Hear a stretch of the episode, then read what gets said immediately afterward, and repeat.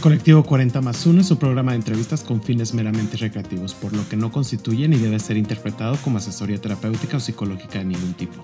Te alentamos a buscar asesoría profesional que atienda a tus circunstancias personales en caso de que así lo requieras. Las opiniones vertidas en el presente programa son responsabilidad de quien las emite. Si sientes confusión, estrés, miedo o si tienes dudas, The Trevor Project está para ti 24/7 nuestro apoyo es gratuito y confidencial en todo México a través de www.thetrevorproject.mx diagonal ayuda o mensaje de texto enviando la palabra comenzar al 67676 o por WhatsApp al 5592 253337. Amigos, ¿cómo están? Bienvenidos colectivos a un episodio más de Colectivo 40 más 1 Iniciamos el 2023 con un invitado de lujo y el día de hoy estoy con Daniel Berino. Él es VP de Recursos Humanos para Latinoamérica en Clarios, una gran empresa que ahorita nos vas a contar un poquito más. Daniel, ¿cómo estás? Bienvenido. Estoy muy bien, Gerardo, muy, muy, muy, muy contento de estar aquí con ustedes y sobre todo honrado por la invitación. Este, estoy seguro que vamos a platicar muy a gusto y bueno, este, como decía, muy emocionado, Gerardo, de estar, de estar aquí compartiendo este tiempo con, contigo y con, con la audiencia. Claro, claro que sí, la verdad es que estamos muy contentos de tenerte y adicionalmente pues que seas el banderazo de salida para el 2023, muchas cosas que platicar. Me gustaría que nos platicaras y que te presentaras con el auditorio. Yo di una pequeña introducción, pero cuéntanos un poquito de ti, Claro, este, y qué bueno, porque el 2022 fue un año bastante retador en, forma personal, así que qué bueno que ya terminó este año y, y empezar con el pie eh, derecho el, el, 2023 y espero que sea muy bueno para todos.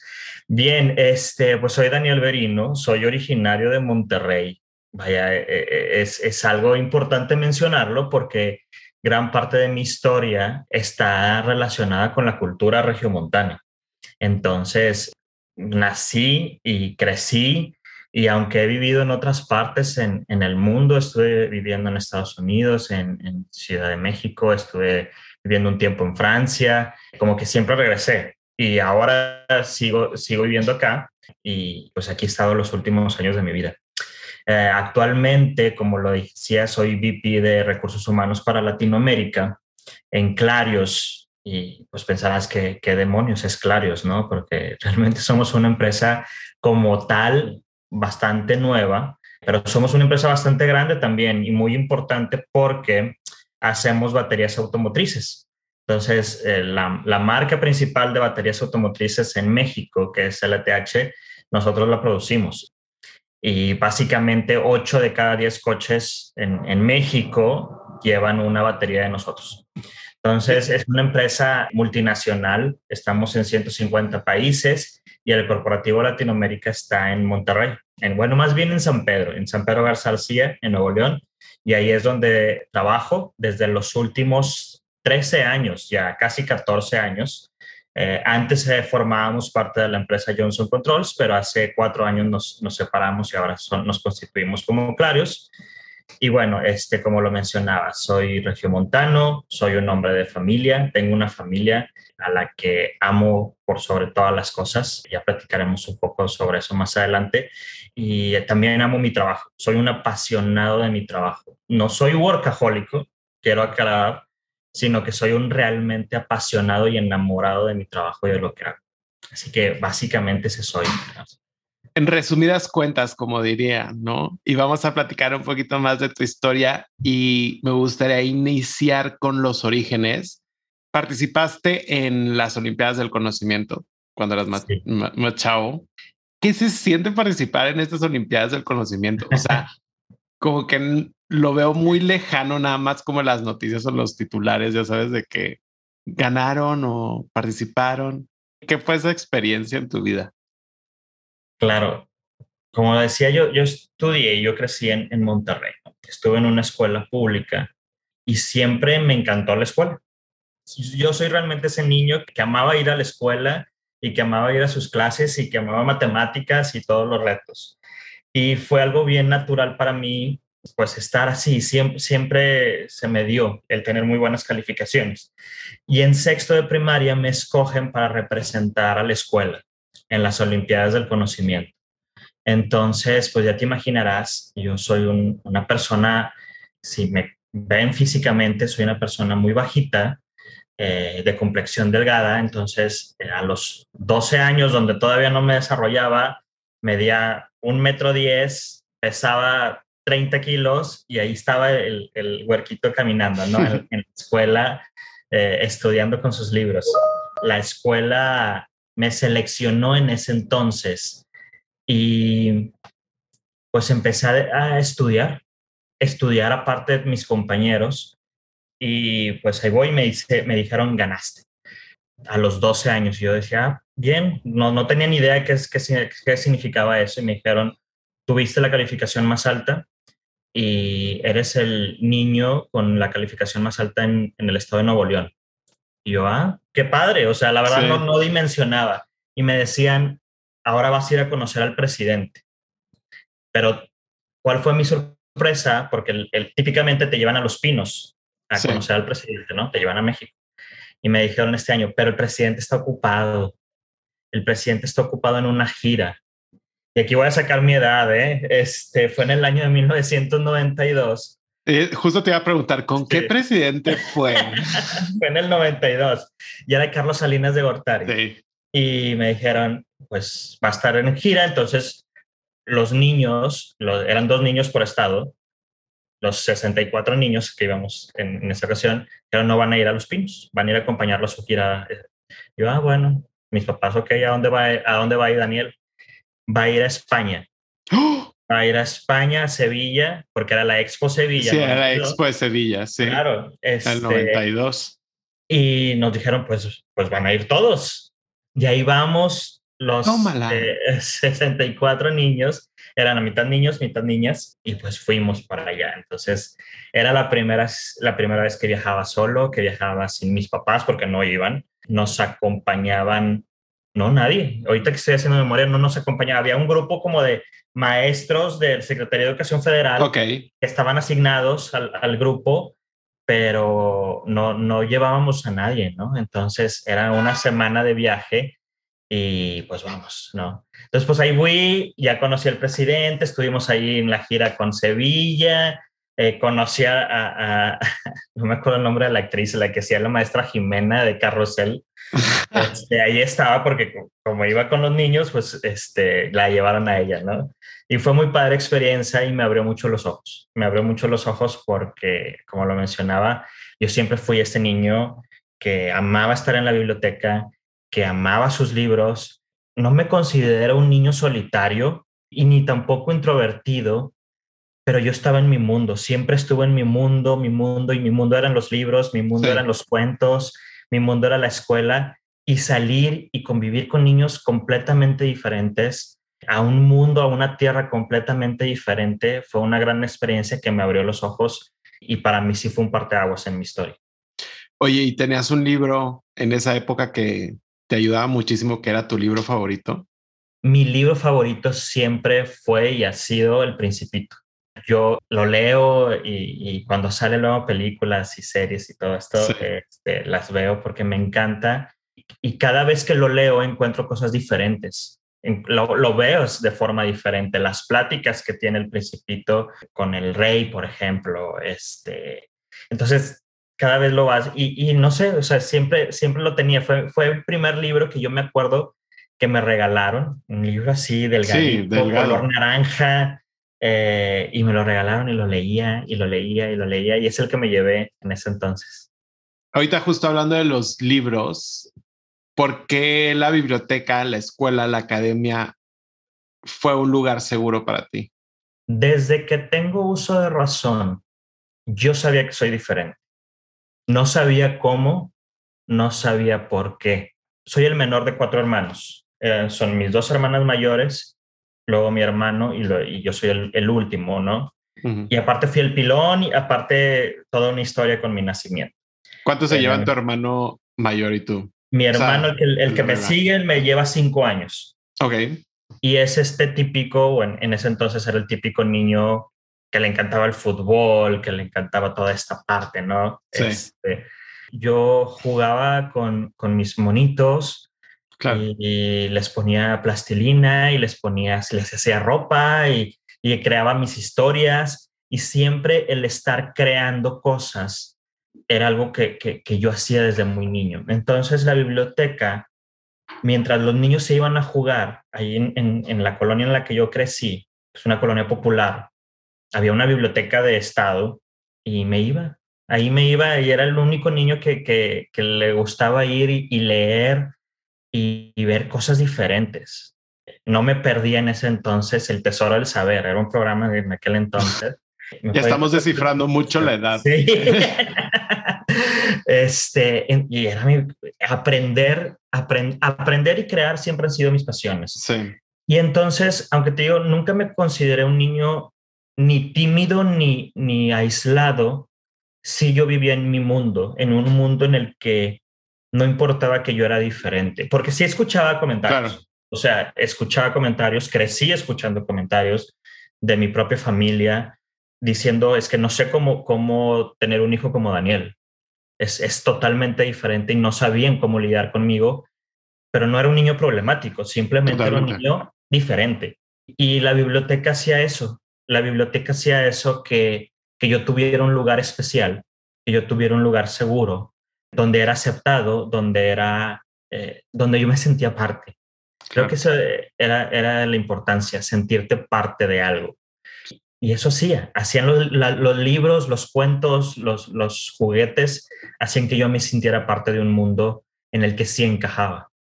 Oye, mencionas mucho como niño diferente. Dentro de esta diferencia, adicionalmente como, porque vivimos en una cultura, y voy a hacer un paréntesis ahí, vivimos en una cultura en nuestro país en donde hay un estereotipo del hombre, ¿no? O sea, que claro. tiene que jugar fútbol o un deporte o tiene que ser como este macho, patriarca, ya sabes, o sea, claro. y adicionalmente, pues a lo mejor tú no representabas como esa parte en ese sentido, ¿no? O sea, a lo mejor como tú nos decías, a ti te gustaba creer, a ti te gustaba cultivar, a ti te gustaba estudiar muchísimas cosas. Pero adicionalmente a esto existía la diferencia de tu orientación y por eso también marcaba como la diferencia o no era parte del tema o no era parte de la conversación. Yo no me daba cuenta. Sabía que era algo diferente. La primera vez que yo me di cuenta que mi orientación sexual era diferente fue a los 10 años. Entonces, pues los 10 años anteriores simplemente yo me sentía alguien diferente alguien que, que no encajaba con, con, lo que se hacía normalmente, ¿no? Con los niños varones. Claro. Y tampoco era como que me identificaba con las niñas, porque tampoco me gustaba, por ejemplo, jugar con muñecas o jugar estos juegos sí. femeninos. Simplemente no me no encajaba en ningún lado, ¿no? Eh, era, era, era diferente.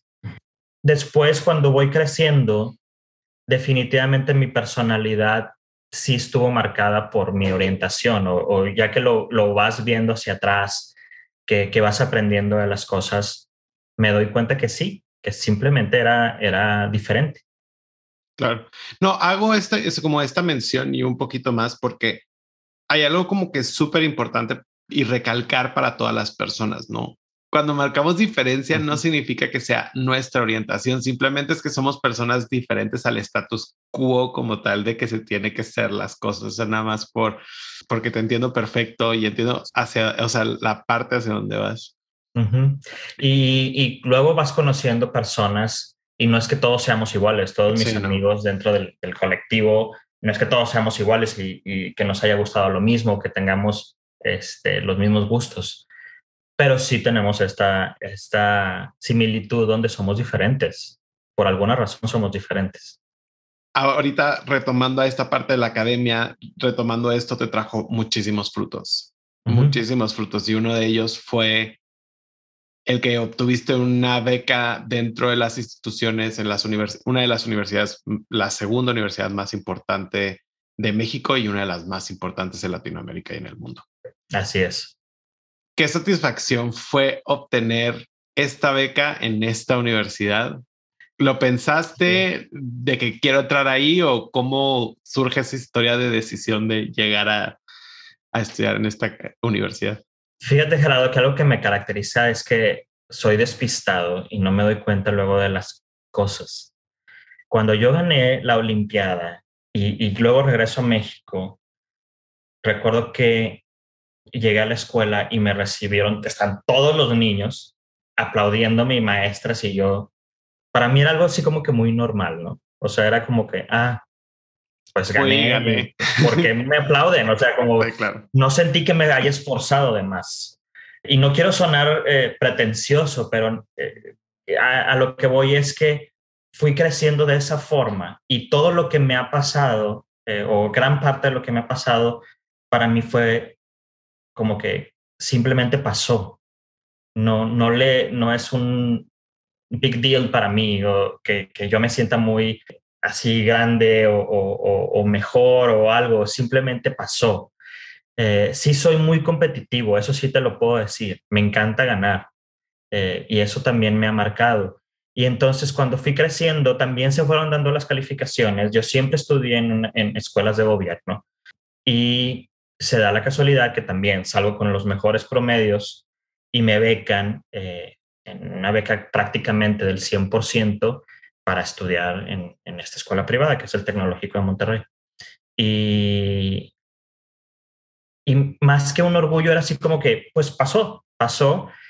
Sin embargo, los mejores y más felices años de mi vida los viví en la escuela. Los, viví en esa etapa, ¿no? En, en, esa etapa donde fui becado, aunque también tenía sus bemoles, porque como yo venía de un mundo diferente, de no escuelas privadas, de no hablar inglés, de no, eh, no sé, de este mundo de, de, una clase social diferente a la mía, con un tono de piel diferente al mío, fue extraño. Sin embargo, ya cuando encontré mi, mi espacio y, y, a mi gente, que puedo decir con orgullo que todavía sigue siendo mi gente, que conocí a los 15 años, me marcó mucho y, y, fue, fui realmente feliz en la escuela y fue cuando exploté y cuando descubrí quién soy y cómo soy. Entonces, eh, más que el orgullo de decir, sí estudié en ese lugar y saqué muy buenos promedios, el mejor recuerdo que tengo es la vivencia que tuve y no tanto la escuela como tal. Claro. Alguien me dijo, una de estas personas a, quien quiero mucho dentro de este grupo eh, de amigos y de amigas, me dijo, no dejes que la escuela interfiera con tu educación y para mí fue enorme, ¿no? Este, y salí de mi caparazón. Fue mi segunda salida del, caparazón después de, de, regresar de España. Oye, y justo tocas como un tema muy importante porque en estas escuelas se puede vivir dos mundos completamente diferentes, ¿no? O sea, tú mismo lo dijiste, ves personas que regresándonos como hace 20 años atrás, más o menos, pues tenían un poder adquisitivo y venían de familias y más en la región del país a la que vienen donde tienen un ingreso muy elevado. Entonces, sí existe mucho esta diferencia, ¿no? Y esta diferencia tiene un nombre y se llama clasismo como tal. Entonces, tú que lo viviste, ¿cómo crees y qué consejo nos puedes dar a todos para poder trabajar como sociedad, para poder erradicarlo?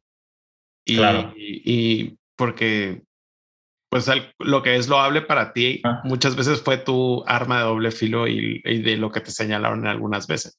Claro, y fue varias veces y fue de gente cercana que creo que es parte de la educación y, y partiendo de lo que me acabas de preguntar del consejo, creo que lo primero que hay que hacer es reconocer que existe.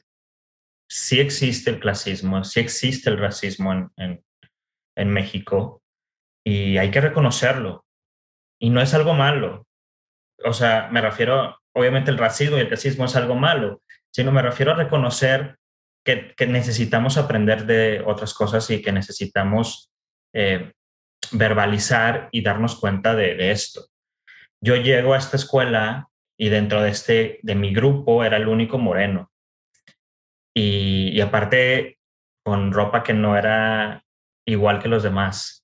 Eh, que yo no hablaba igual que los demás, que no me peinaba igual que los demás, que no había viajado igual que los demás. Tuve la oportunidad de viajar a España pero párale de contar, yo jamás viajaba, nunca salí del país, eh, salvo en esa ocasión. Entonces, llegar a este mundo y escuchar comentarios del morenito, del niño de, que, tiene rasgos físicos de su rostro diferentes al, al resto, eh, sí te hiere. Sí, Te hiere y, y ahí fue cuando me di cuenta de que era diferente en ese aspecto. Yo no me había dado cuenta porque al final de cuentas crecí en un mundo en donde la gran mayoría de las personas eran como yo. Y llegar a este mundo eh, fue fuerte.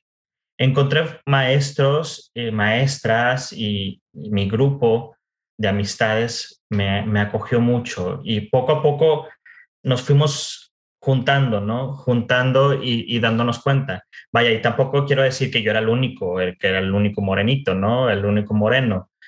Pero sí eh, eh, era notable la diferencia que yo no venía del, mismo mundo y de las mismas oportunidades que los demás habían tenido. Y, y pues bueno, lo que tuve que hacer, creo que es lo que siempre he hecho, es buscar mi espacio y empezar a sobresalir en eso precisamente por eso digo que soy muy competitivo, no por el deseo de ganar, sino porque cuando siento desventaja en algo, tengo que brillar en otra forma para balancear eh, las cosas. Entonces, eso me ayudó, me, llevó por otro camino completamente diferente. Y gracias a, esa educación, gracias a esos golpes y sobre todo gracias a esos amigos, tuve y la oportunidad y, de ser quien soy hoy en día.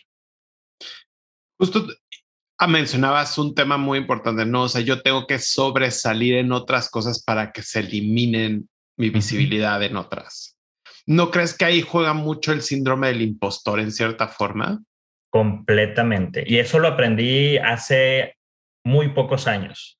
Dentro de mi trabajo, trabajo mucho en el tema de la diversidad. ¿no? He estado hablando mucho de diversidad en los últimos 15 años de mi vida. Y estaba tomando un curso y hablaban de eso, o sea, cómo te vas construyendo tus creencias y cuando te dicen que lo que tú eres está mal, que lo que tú en, en esencia eres es un pecado o es mal visto o como lo quieras llamar, tienes que hacer algo diferente. O, te puedes ir por varios caminos, ¿no? Pero uno de ellos es deprimirte y uno de ellos es derrumbarte, pero uno de ellos es esta parte donde dices, tengo que sobresalir en otras partes, ¿no? Y, por mucho tiempo sí me sentí este impostor, sí me sentí este impostor donde tenía que estar fingiendo muchas cosas este, para poder encajar. Pero bueno, al final de cuentas todo salió y, y todo me ha llevado en un camino bastante positivo en mi vida. Y justo en esas decisiones que uno toma, hay veces que existe la de tomar decisiones por la presión social, ¿no? Mm. ¿Has tomado alguna y cuál resultado tuviste fue bueno, fue malo al respecto. Sí, he tomado muchas decisiones por presión social, pero creo que no las más importantes. Ok. Como he dicho repetidas ocasiones, me encantaba la escuela, ¿no? Y me encantaban las matemáticas, me encantan las matemáticas. Y cuando estaba yo en preparatoria y que me dicen, tienes que escoger una carrera, y llego y digo, quiero estudiar comunicación, fue así de, como, ¿por qué? Vas a, desperdiciar ese cerebro que tienes. Y, fue esa plática muy difícil con, con, mis, con mis papás de decir, pues voy a estudiar comunicación. ¿Y por qué quieres estudiar comunicación?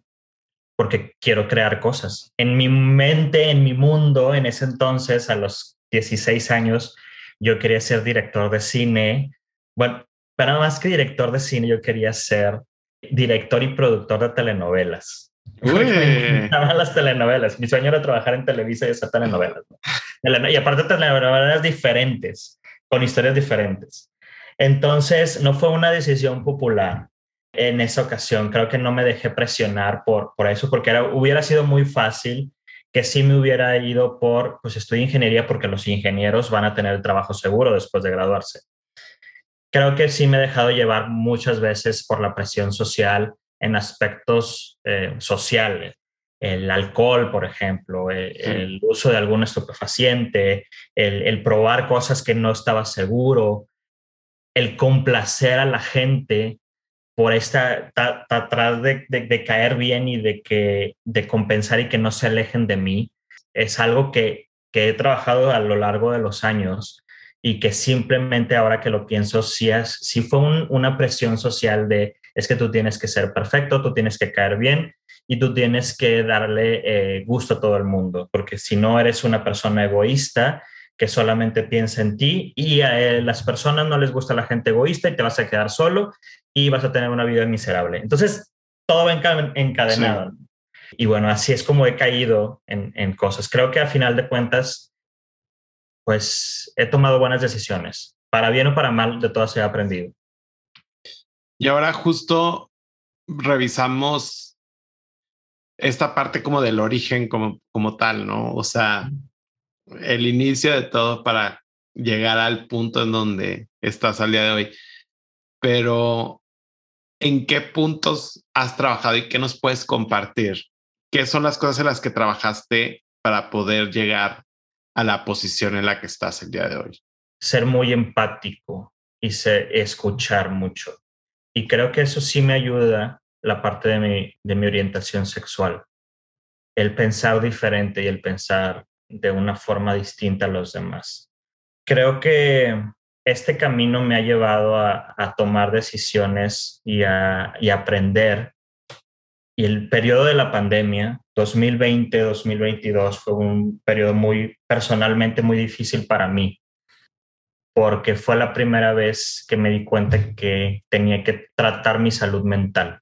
Y fue muy fuerte fue muy fuerte entre que aceptar que necesitaba apoyo externo, que necesitaba hablar de las cosas, porque yo nunca, nunca me he sentido cómodo de hablar de mis cosas, y, entrar en este mundo y entender la importancia de la salud mental me ha ayudado infinitamente en mi vida personal. Yo no soy ahora el Daniel que era en el 2019, me siento muchísimo más cómodo conmigo mismo y eso se ha reflejado mucho en mi trabajo porque he tratado de transmitir eso y he tratado de llevar esta parte eh, de importancia del bienestar, de, de, de nuevo, de la salud mental al trabajo y era un tema que no se tocaba y causó tanto impacto que la gente empezó a voltear a ver mi trabajo en esa forma de decir, oye, esto es diferente, esto es necesario y esto me está ayudando. Y contribuí en ese aspecto. Empecé a impulsar muchas de estas cosas dentro de, la empresa y eso me ha llevado a tener la posición que tengo ahorita.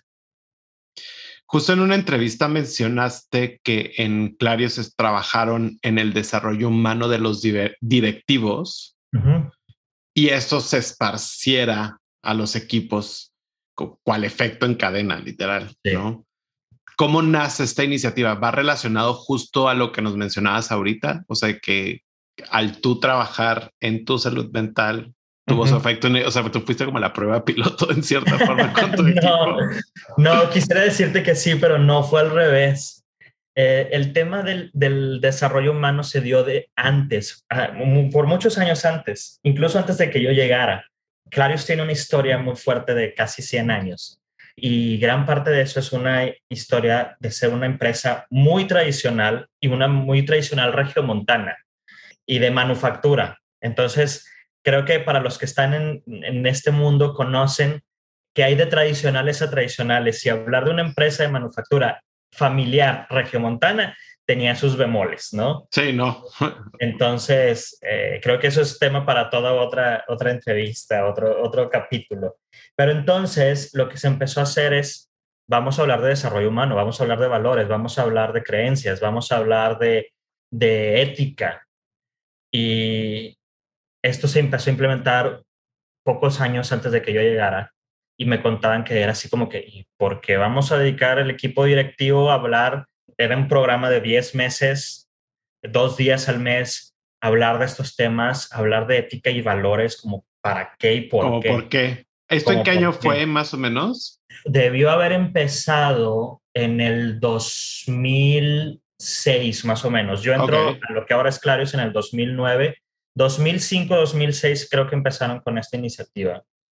Con el equipo directivo. Y luego iban cascadeando hacia abajo, ¿no? Este, y eran temas filosóficos importantes. Hablar de cuestiones de felicidad, qué te hace feliz en el trabajo, qué te hace trascendente en el trabajo. Y la premisa de todo eso fue, creemos que cuando tenemos mejores seres humanos, automáticamente tenemos mejores líderes. Esta cultura ha sido muy fuerte en mi empresa, donde se ha estado desplegando por muchos años esto, que cuando empezamos a evolucionar y llegar y hablar de temas de flexibilidad, hablar temas de diversidad y ahora más recientemente hablar temas de bienestar y de salud emocional y mental, era así como, lo entiendo, no hubo mucha resistencia, la verdad, porque ya veníamos trabajando por muchos años con esta parte humana, con esta parte de ser muy cálidos y definitivamente esto ayudó a ir encajando estas piezas que hacían falta, que no se hablaban, no, por, no porque no se quisieran, sino porque no se conocía la importancia de esto. Y encajó perfecto en la, en la nueva cultura que estamos creando ahora en Clarios, muy, muy enfocada en esta parte, en, en las emociones, en el cuidado de la persona como todo y en el cuidado de, lo que le rodea a la persona. Y justo también ayudó a poner este foco que mencionas, ¿no? En el bienestar emocional y el bienestar mental, la pandemia como tal. Sí. Entonces, ¿cómo ayudó y cómo afectó esto dentro de Clarios, adicional a lo que tú ya nos estás compartiendo ahorita que pasó en el periodo previo a la pandemia? como todos, creo que sí fue un, fue un shock de repente parar operaciones y empezar a trabajar de forma diferente y a distancia y a través de una computadora. Si bien estábamos preparados en cuanto a infraestructura, para nosotros fue muy, muy sencillo bajar la, la pantalla de la computadora y al día siguiente seguir trabajando. Ya estábamos preparados para eso, pero no estábamos preparados para lo que íbamos a vivir esos primeros meses del 2020, donde estábamos todos encerrados, donde estábamos todos asustados y temerosos de algo que no conocíamos, que era un virus que no sabíamos si nos iba a matar o no. Fue muy fuerte para Clarios. Y fue una de las primeras veces en que yo comprendí la importancia de no, no vernos en niveles, sino como personas, porque empecé a ver en mí y en, y en otros compañeros y en, y en personas del equipo directivo crisis emocionales fuertes y tener intervenciones psicológicas y en algunos casos hasta psiquiátricas para poder apoyar esos primeros meses fue lo que nos mantuvo adelante. El 2020 fue un gran año para nosotros, un año espectacular en términos de resultados y el 2021 no se diga, fue uno de los mejores años que hemos tenido en términos de resultados, pero nos costó sangre. O sea, resultados me te refieres a ingresos, se podría decir, ventas y toda esta parte. Ingresos, ventas. también en capital humano, en ese sentido, que esa es tu especialidad. También, también empezamos a ver personas mucho más comprometidas y mucho más sensibles dentro de la empresa. Sí fue definitivamente un parteaguas y fue un... Empezamos a borrar algunas líneas, no nada más de jerarquía, sino por la industria en la que estamos, hay un corporativo y hay unas plantas y como que siempre había esta diferencia, ¿no? Lo que pasa en corporativo no lo que pasa en plantas. Y empezamos a desdibujar poco a poco y esa ha sido mi bandera. Eh, esa ha sido mi bandera de quitar esas diferencias, quitar esas diferencias donde no importa en qué nivel estés, cuestióname y dime que estoy haciendo las cosas mal y dime que estoy diciendo las cosas incorrectas. Y eso para mí ha sido uno de los principales logros. Entonces, sí fue un gran año, fue un gran año con muy buenos resultados económicos, financieros, comerciales, de efectividad también de la gente, pero sí nos costó eh, sangre, no perdimos afortunadamente muchas vidas, Quizás puedo hablar de un par de personas, de los casi 4.000 personas que somos en, en en México.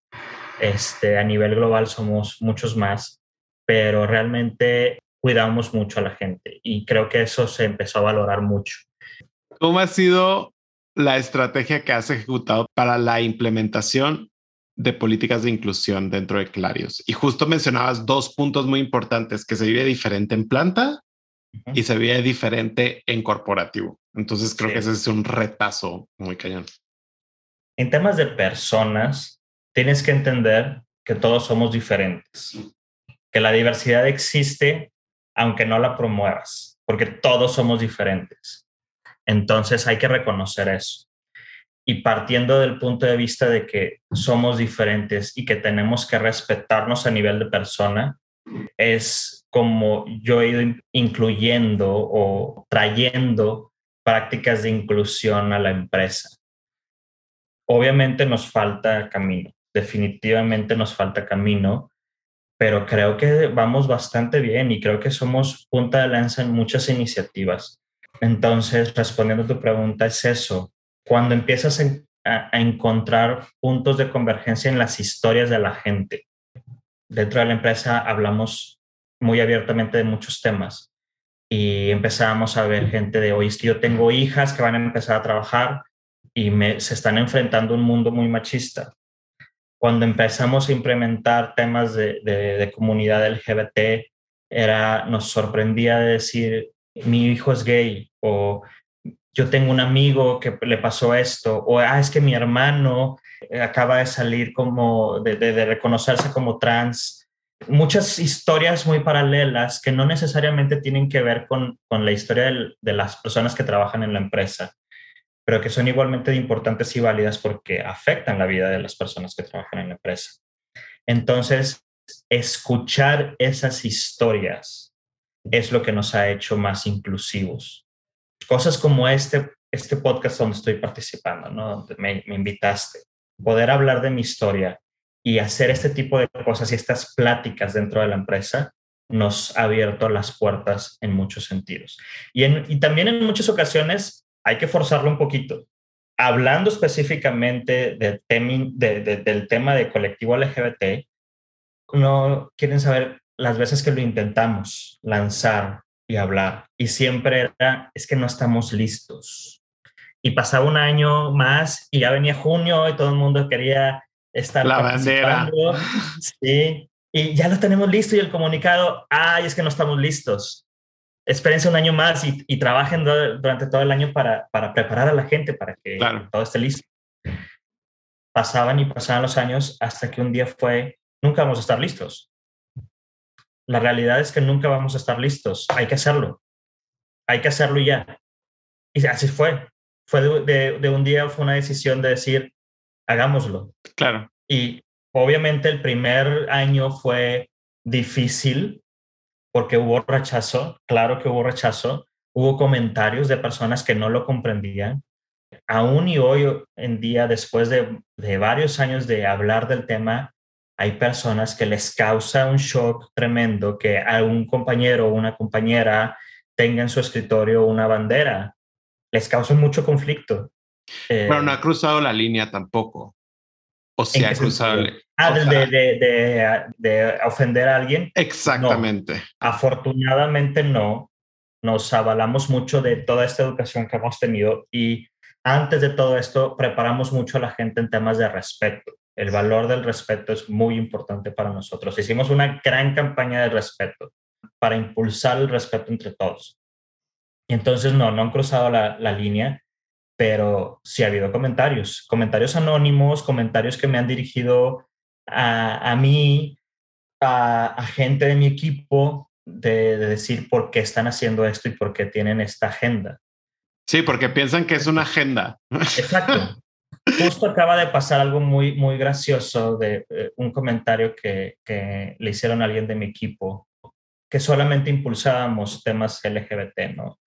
Y en lo particular, y, y, hablando mucho de mi historia personal, a mí me causa mucho conflicto porque yo temo que crean que, que yo estoy impulsando y poniendo enfrente este tema, cuando en la realidad es que no. O sea, yo, yo aunque soy parte de la comunidad, para mí es igual de importante los, los otros temas, ¿no? Sin embargo, eh, hubo este comentario de, es que solamente hablan de eso y, y el gran evento que hicieron y nos poníamos a analizar y les decía a, mi equipo, pero entonces, qué pasa en marzo cuando hicimos toda una festividad por el Día Internacional de la Mujer, qué pasa en noviembre cuando hacemos todo un movimiento por el Día Internacional del Hombre, o cuando hablamos de personas de discapacidad y hacemos también eventos, y, cuando hablamos de, de sustentabilidad y cuando hablamos de todos estos temas, pero a la gente se le queda que en junio pusimos en el pasillo una pared de globos, ¿no? De claro.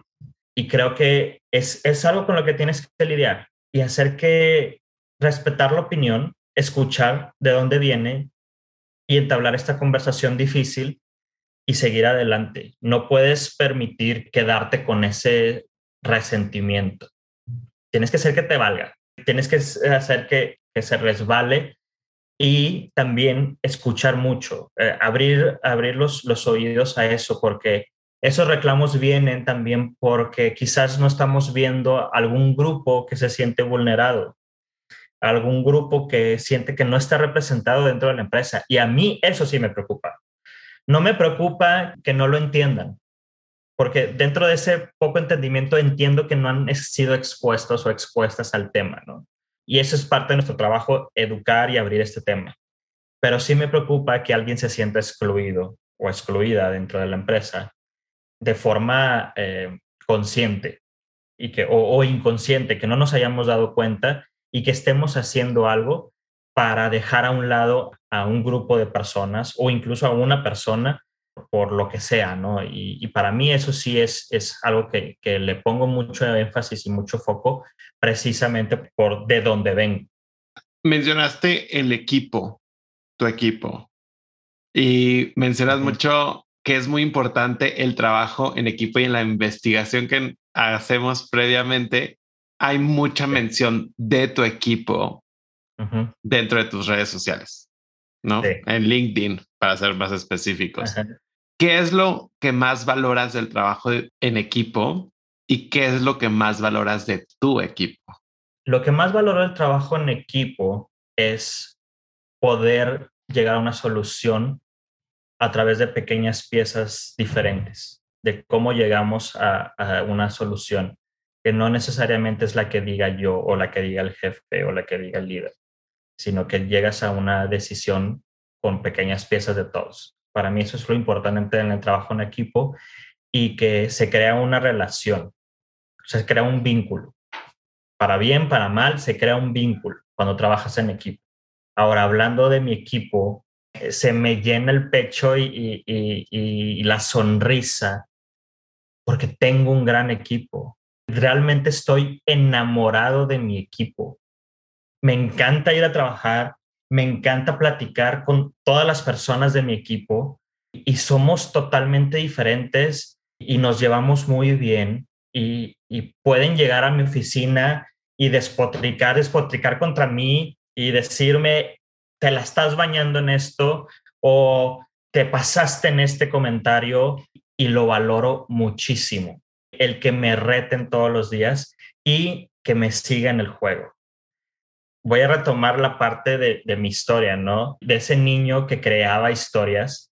Si algo me encanta de mi trabajo hoy en día es crear cosas, innovar cosas, hacer cosas diferentes. Me apasiona hacer cosas diferentes, me apasiona el cambio me apasiona ser eh, diferente.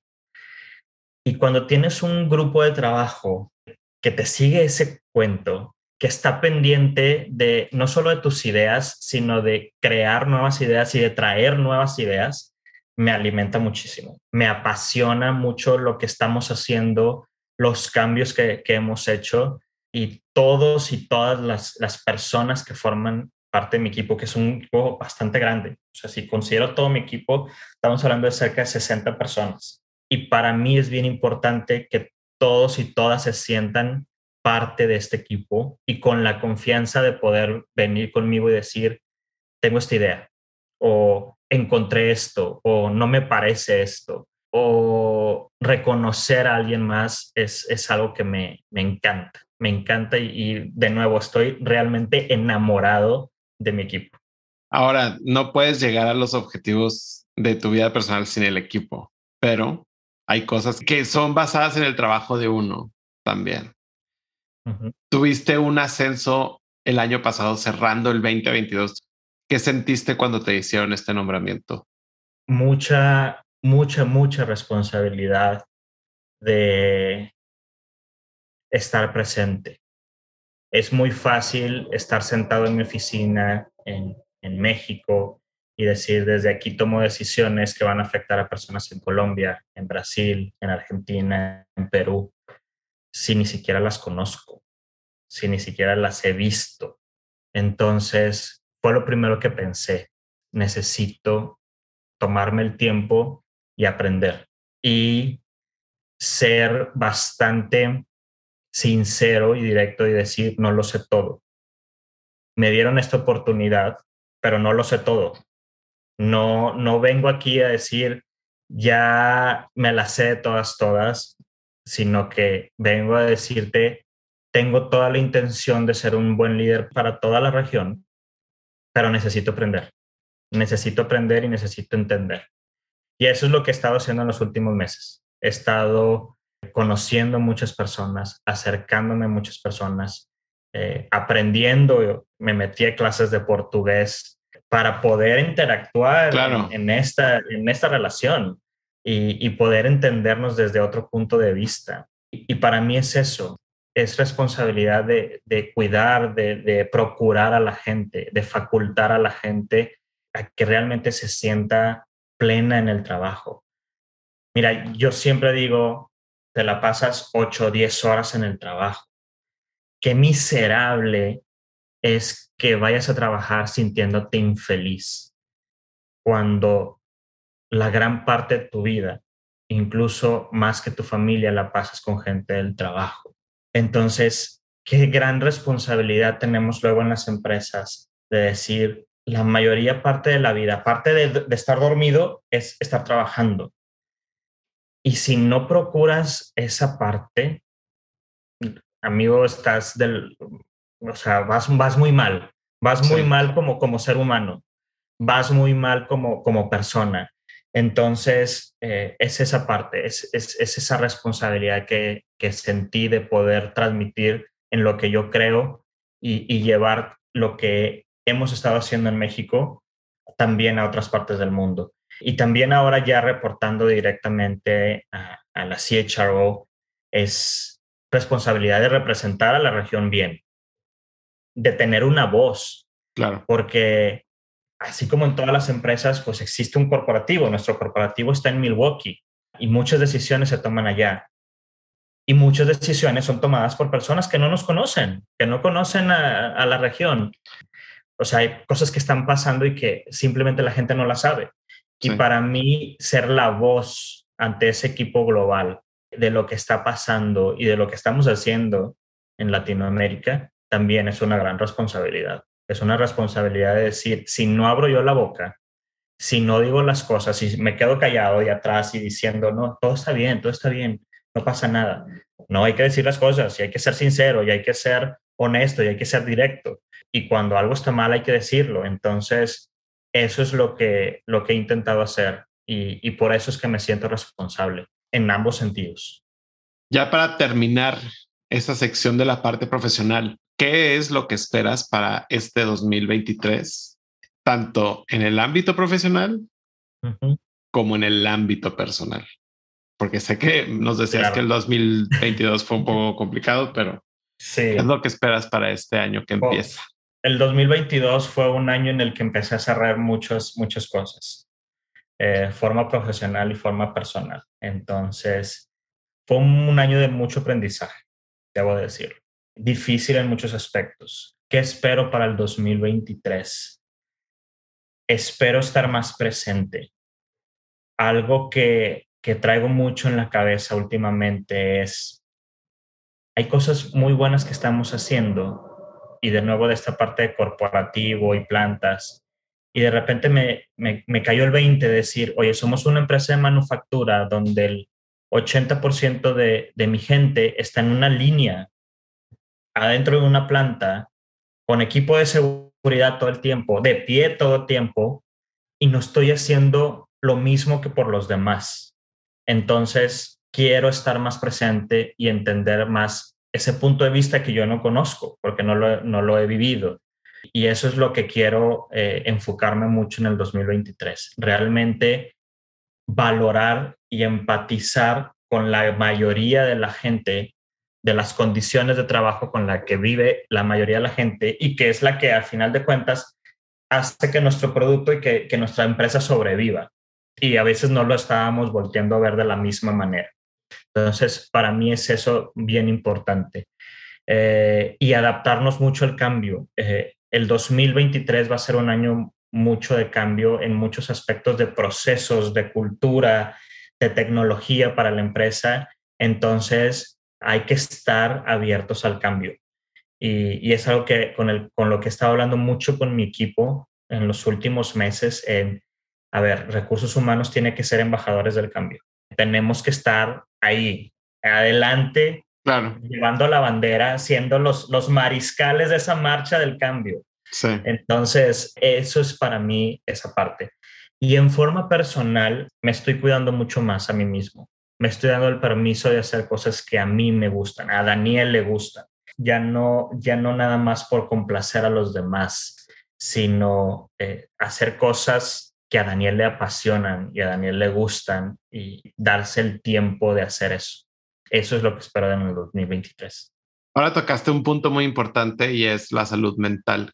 ¿Cómo trabajas tu salud mental y qué nos regalarías para poder nosotros empezar, si estamos interesados en trabajar en nuestra salud mental, pues algún consejo para empezar en ello?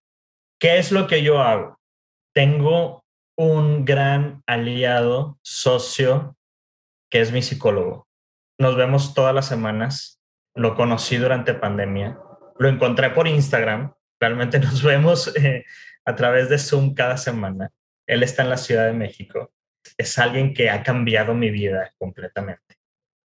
Completamente. Le debo demasiado.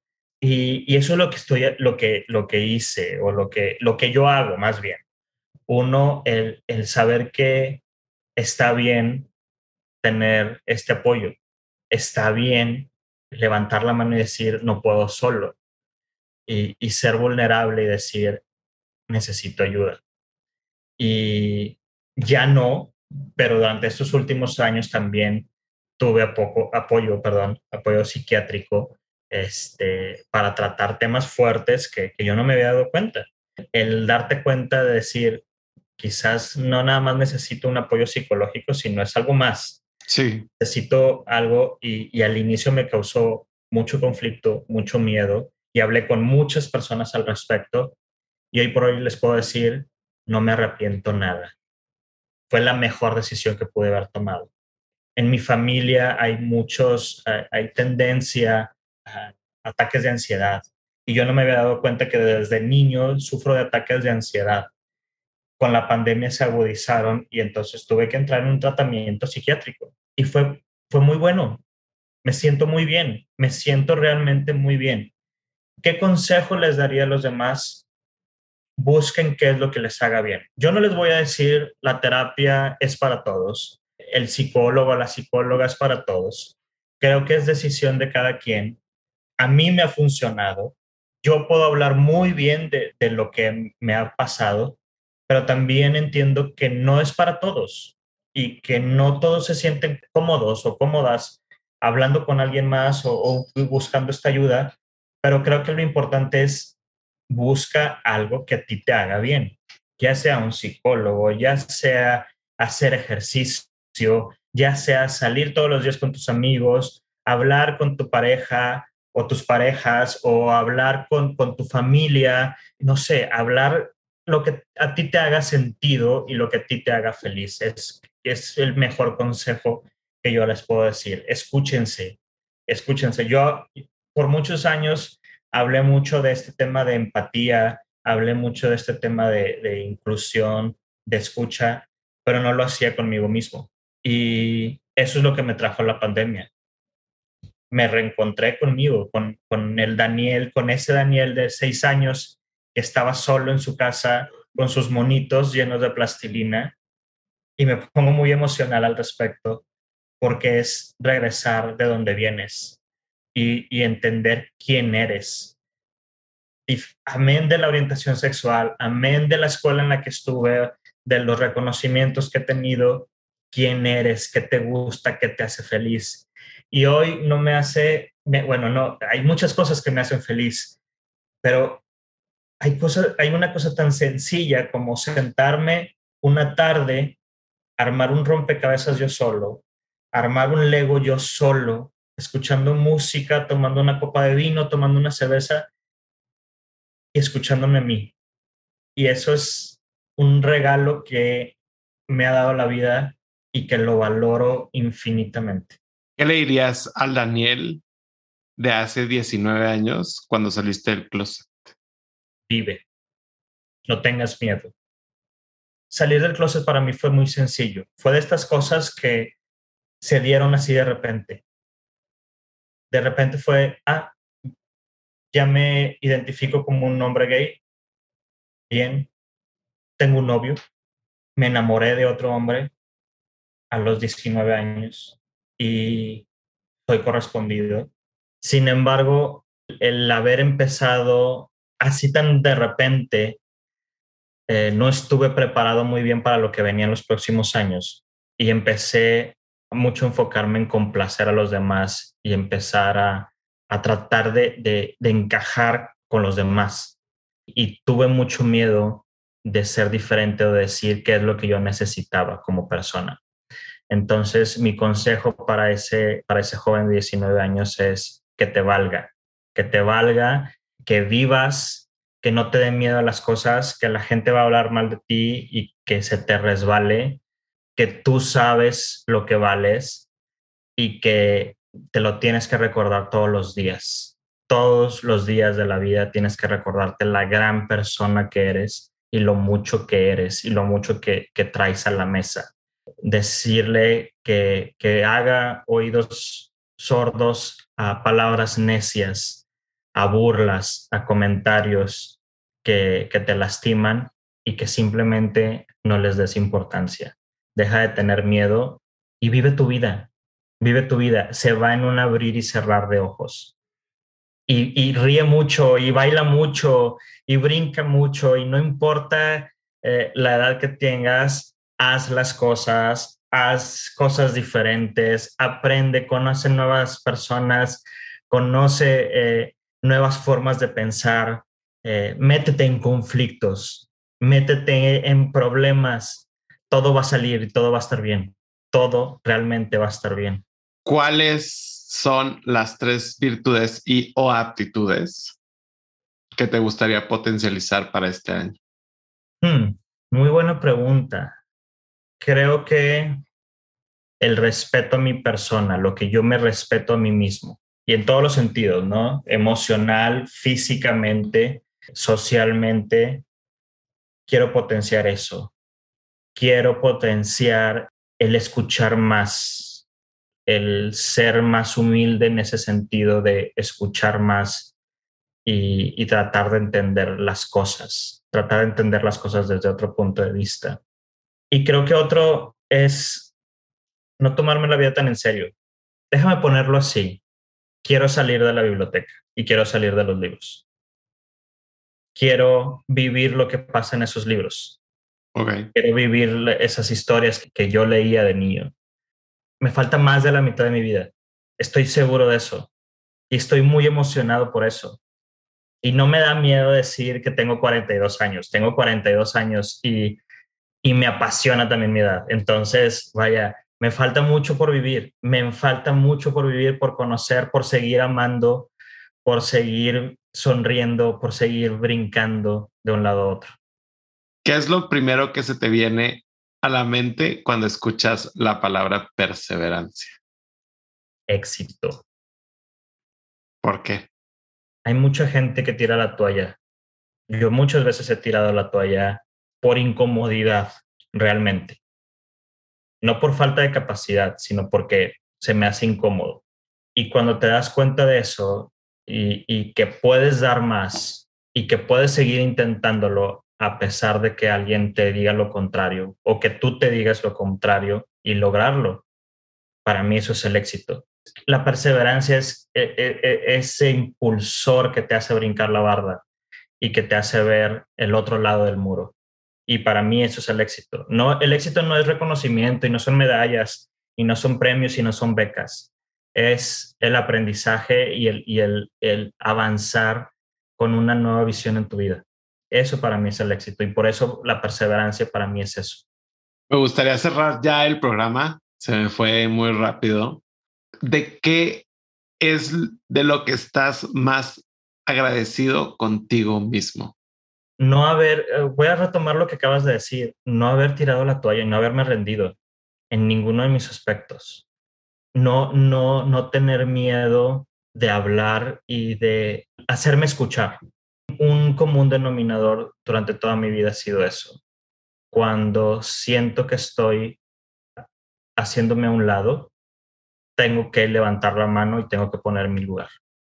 Entonces, hoy por hoy encontré ese lugar, encontré ese lugar donde, donde puedo hablar libremente de las cosas, donde me siento acompañado, donde me siento valorado y tengo una familia increíble que todo lo que hago es, es por ellos y es para ellos.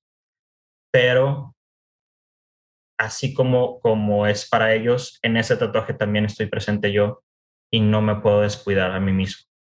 Entonces, para mí eso es lo más importante, es, e, es, es eso que, que, que, yo he valorado y que yo he aprendido durante todo este tiempo. El, no, el, el agradecerme, no haberme rendido y haber escuchado mi corazón y mi intuición. Qué buen cierre. Qué buen cierre y qué buenas palabras las que nos regalaste para este inicio del año, empezando por ahí. Yo simplemente te quiero dar las gracias porque tu historia, la verdad, me hace pensar en una cosa que a mí me pasa y que digo, o sea, que este programa me ayuda muchísimo a reconocer y a conocer, ¿no? Los beneficios que las vidas de ustedes tienen, desde las realidades que ustedes tienen. Porque sí, yo he tenido otra realidad completamente diferente, o sea, me refiero a ti, tanto tu historia en específico como en otras historias de que yo sí, hombre blanco, cisgénero, ya sabes, como que toda esta, toda esta parte, sí gay, pero con otros privilegios.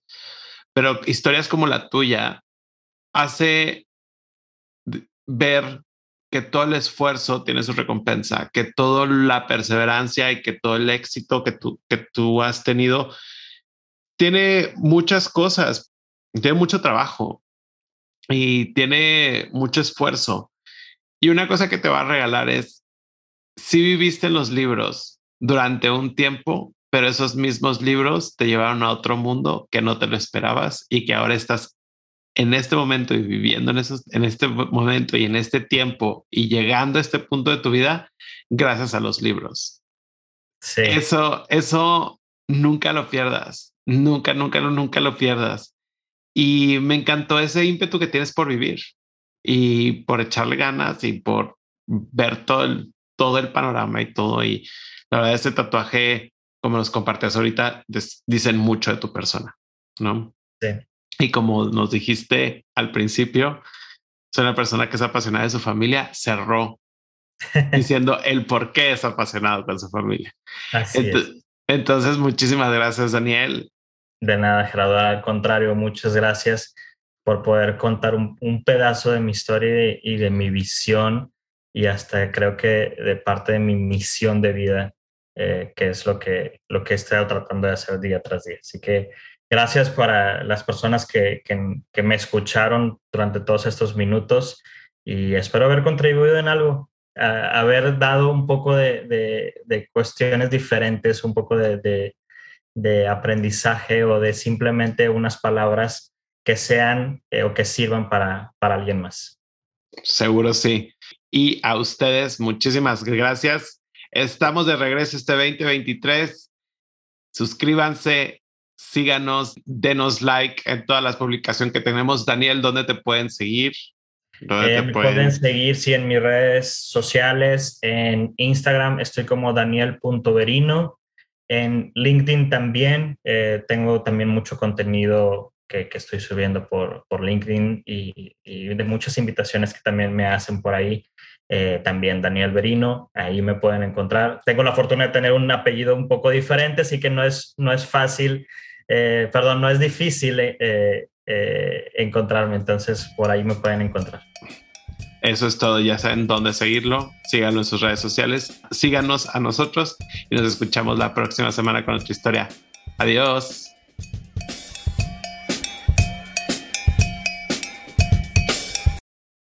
Si tú o alguien que conoces necesita ayuda o apoyo, el personal capacitado de The Trevor Project en México está listo para brindar ayuda en situaciones de crisis y prevención de suicidio. Los servicios están disponibles las 24 horas del día, los 7 días de la semana a través de su página web www.thetrevorprojectmexico slash ayuda o bien enviando un mensaje de texto con la palabra comenzar al 67676 o por WhatsApp al 559225 3337.